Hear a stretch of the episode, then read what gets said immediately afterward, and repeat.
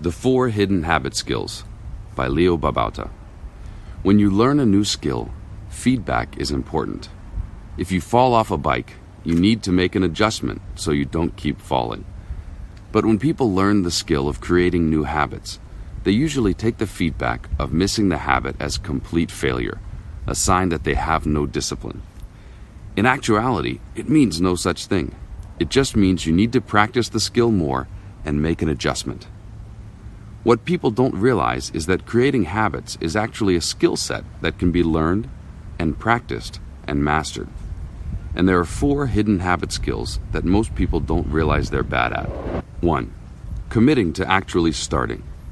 Lots of people think, I should learn a language, or I'm going to start exercising soon, but then don't actually take action.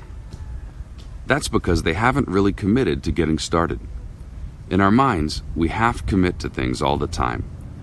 The habit skill to master is fully committing. That means overcoming your mind's resistance to taking action and saying, I'm doing this. I'm all in. I'm going to start today. And then get moving. If you're not good at doing this, start your practice right now. Commit to making a small habit change right this second.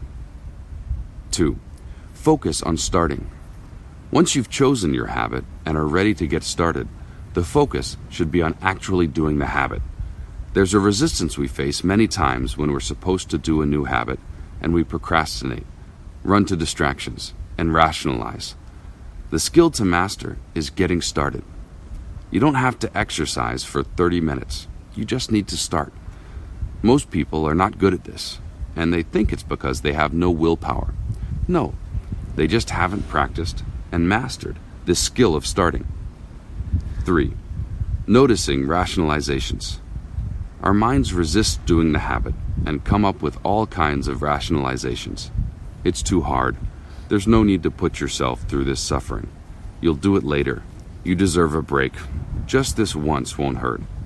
We've all done this many times. The skill to master is seeing this rationalization process in action.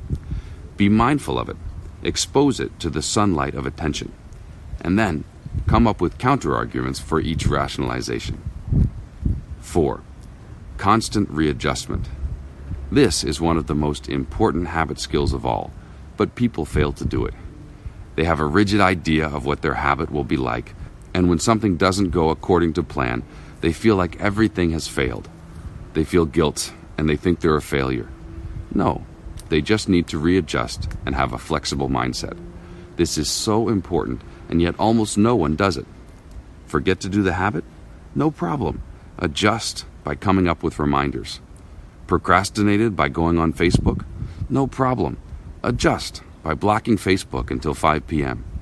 No problem is a problem if you have the skill of readjustment. If you're not good at creating habits, you simply need to practice these four hidden skills. If you mess up, just practice some more. No one mastered anything on their first few attempts. It takes time to get good at anything.